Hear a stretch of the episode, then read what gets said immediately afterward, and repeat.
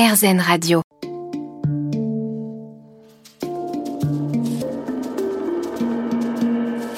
Les rencontres de Julie Obispo.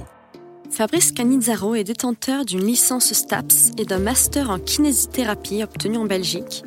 Il a été diplômé Kinésport en 2009. Il a suivi des études d'ostéopathie afin d'approfondir ses connaissances et utiliser la complémentarité du métier de kinésithérapeute et d'ostéopathe. Depuis qu'il détient son diplôme de kinésithérapeute, il exerce en cabinet libéral à Paris dans une structure composée de 18 confrères. Il évolue notamment dans le domaine des sports mécaniques d'endurance, du handball et du e-sport.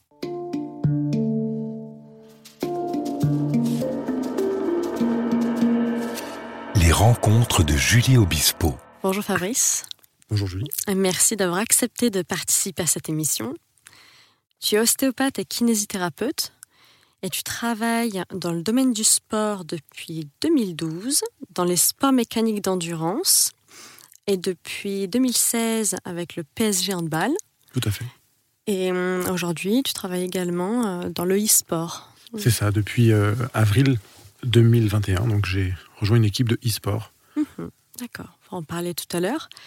Pour commencer, quelles ont été tes motivations pour exercer le métier de kinésithérapeute et d'ostéopathe Alors ça a commencé d'abord, euh, j'étais d'abord étudiant STAPS pour euh, devenir professeur de PS. C'est ce qui m'animait depuis, depuis toujours, depuis petit. D'accord. Et puis euh, suite à une blessure à une épaule, dans la pratique de, de- des différents sports qu'on pouvait faire dans cette licence, j'ai rencontré euh, une kiné qui m'a donc soigné, Mhm. qui m'a permis de continuer. Et, et ça a été un peu une révélation à ce moment-là sur, euh, bah, sur cette voie qui que je ne connaissais pas et qui m'a attiré. Et puis depuis, voilà, je, je m'épanouis, je m'éclate dans cette branche. C'est vraiment ça qui m'a emmené vers le monde de la kinésithérapie et, et du corps. D'accord. Et tu as également fait une formation en ostéopathie après. Tout à fait. J'ai d'abord fait mes études Mhm. de, de kinésithérapeute, une certification pour euh, être kiné du sport, pour avoir une, une certification dans, dans le domaine de la prise en charge du sportif. Et euh, ça me semblait fluide et logique de poursuivre avec les études d'ostéopathie, puisque c'est une autre vision encore de, du corps humain et de son fonctionnement, pour venir compléter. Voilà, exactement. C'est très complémentaire. Et quelles ont été tes motivations pour exercer ce métier? Donc tu, tu l'as découvert de cette manière Voilà, et déjà, après. c'était cette euh, découverte. Et puis, c'était le fait de. Je me suis retrouvé dans cette situation quand on est blessé. euh, voilà, on- c'est très perturbant, c'est très difficile à vivre, que ce soit physiquement, mais aussi mentalement. Et donc, ce que ça m'a appris, en tout cas, d'être blessé, parce que j'avais jamais été blessé auparavant, de plus pouvoir pratiquer ses activités, vivre normalement, Oui. se sentir diminué. Voilà, et je me suis dit, ça, si je pouvais, bah, moi aussi, euh, procurer ce- ce- ce, ce- cette joie de pouvoir retrouver ses fonctions quand c'est possible, etc. Voilà, c'est vraiment ce qui m'anime encore aujourd'hui d'ailleurs, pour euh, permettre à quelqu'un qui, qui passe une période difficile euh, bah, de, de l'aider à surmonter cette épreuve physique, puisque mon métier est d'abord physique, mais finalement le côté psychologique rentre beaucoup en, en ligne de compte, évidemment. Et as-tu des domaines privilégiés en kinésithérapie? Alors c'est vrai que la kinésithérapie est un monde très vaste euh, et couvre beaucoup beaucoup de, de domaines forcément puisqu'on Oui. touche à tout le corps humain et son fonctionnement. C'est vrai que ce qui m'attire depuis toujours c'est quand même ce côté sportif. Donc euh, Mhm. voilà le, le- le sportif, la traumatologie euh, liée au sport, les blessures liées au sport. voilà, tous ces domaines-là m'attirent beaucoup et dans- dans le suivi ça va être beaucoup donc la rééducation, la réathlétisation et également la thérapie manuelle, c'est-à-dire euh, le contact euh, soigné par ses mains finalement, ce que m'a beaucoup appris l'ostéopathie. Et quelles sont les différentes spécialisations possibles en, tant, en étant kinésithérapeute? Est-ce que tu peux les lister? Il y en a beaucoup, Alors, mais il y en a beaucoup. Je ne sais pas si j'arrive à faire une, liste- une liste totalement exhaustive, parce qu'il y en a beaucoup. Je risque d'en oublier, mais les principales, donc évidemment, euh, la kinésithérapie, l'étymologie de ce mot, c'est donc euh, thérapie par le mouvement. Donc, c'est remettre en route, remettre en mouvement le, le corps humain, euh, quand c'est possible, et avec les possibilités du moment, Mhm. en tout cas de les optimiser. Donc après, c'est très vaste. Donc évidemment, il y a tout ce qui est euh, rééducation post-chirurgie, après des interventions donc chirurgicales, quelles qu'elles soient, pour retrouver de la mobilité, remuscler, renforcer, etc. Et redonner euh, de la fonction possible, la marche, la course, le saut si c'est possible. Oui. Euh, donc ça va être une prise en charge très globale. Il peut y avoir la rééducation de, de- de la femme enceinte, qui Mhm. est aussi un domaine euh, très important dans ce métier, avec toute la rééducation euh, avant et après accouchement. Euh, C'est au niveau respiratoire, non? respiratoire, au niveau Mhm. musculaire et abdominal, Mhm. euh, plancher pelvien, puisque c'est la, la femme enceinte, le corps de la femme se transforme pendant cette période, et donc il y a toute une phase de préparation aussi à l'accouchement, qui est quand même un moment assez intense et unique. Et puis toute une phase aussi bah, de récupération après, après cette période, qui peut laisser parfois des traces. Donc c'est très important que la, femme soit prise en charge. Pour peu en plus que ce soit quelqu'un qui pratique une activité sportive, c'est aussi important d'être suivi et encadré dans cette reprise après les accouchements. Donc, ça, c'est une spécialisation. On a aussi toutes les rééducations liées à la perte d'équilibre. Alors, c'est très mhm. vaste, la perte d'équilibre, parce que ça peut être par des troubles neurologiques, dans, lequel, dans, certains cas, le kinésithérapeute, peut agir dans ces troubles neurologiques. Ça peut être des troubles liés à l'oreille interne, à un fonctionnement, euh, euh, notamment dans les vertiges paroxystiques bénins pour les citer. Donc là, c'est une prise en charge vestibulaire très particulière. donc ça, c'est vraiment des spécialités que je ne pratique pas d'ailleurs, hein, c'est vraiment très spécifique. Mhm.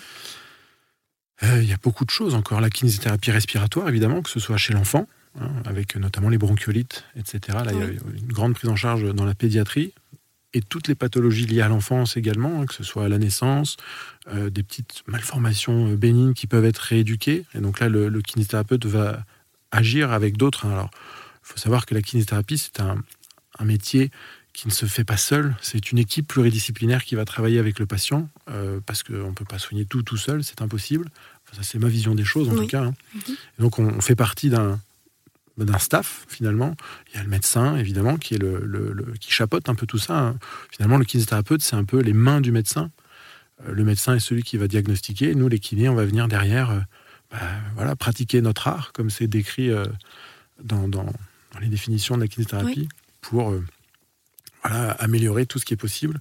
Donc que ce soit chez l'enfant, chez l'adulte euh, et chez les personnes âgées également, où il y a un vrai aussi euh, besoin de kinésithérapie pour la mise en mouvement, la lutte contre la sédentarité, qui est aujourd'hui un grand sujet. Et on se retrouve dans un instant avec euh, Fabrice Canizzaro pour parler de, de sport, de kinésithérapie dans le domaine du sport.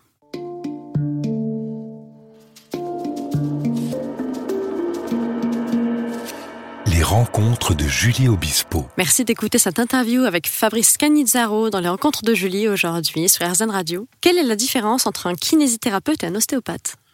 Alors c'est très drôle que tu me poses ces questions parce qu'évidemment, je pense qu'il n'y a pas une journée qui se passe euh, où on me la pose pas, les patients. Hein. Euh, tu, tu, exerces ces deux métiers. En plus, j'exerce les deux métiers. Donc j'ai les deux casquettes. Et donc souvent, on, on me pose la question parce que c'est vrai qu'aujourd'hui, c'est difficile de faire la part des choses. Et pourtant, c'est deux métiers vraiment différents. Euh, puisque c'est pas du tout la même conception. Évidemment, on agit sur la même chose, qui est le corps du patient et quelqu'un, un individu. Euh, mais les techniques utilisées vont être un peu différentes et surtout la, vision des choses. Alors, un kinésithérapeute, c'est vraiment rééduqué par le mouvement. Alors, ça veut dire plein de choses, mais ça sur une zone ciblée. Et sur une zone ciblée, exactement. Et souvent, et souvent, c'est même d'ailleurs dans, les définitions de ce, de ce métier, c'est sous couvert d'une prescription d'un médecin. C'est-à-dire qu'il y a un médecin qui va avoir fait un diagnostic et qui va nous transmettre euh, le patient avec une prescription de nombre de séances, etc., et d'une zone à travailler. Et donc, le, kinésithérapeute va cibler cette zone et travailler ce qu'il y a à travailler pour optimiser et rééduquer et, voilà, arranger la situation. L'ostéopathe, c'est différent dans le sens où on peut le consulter en première intention. Mhm.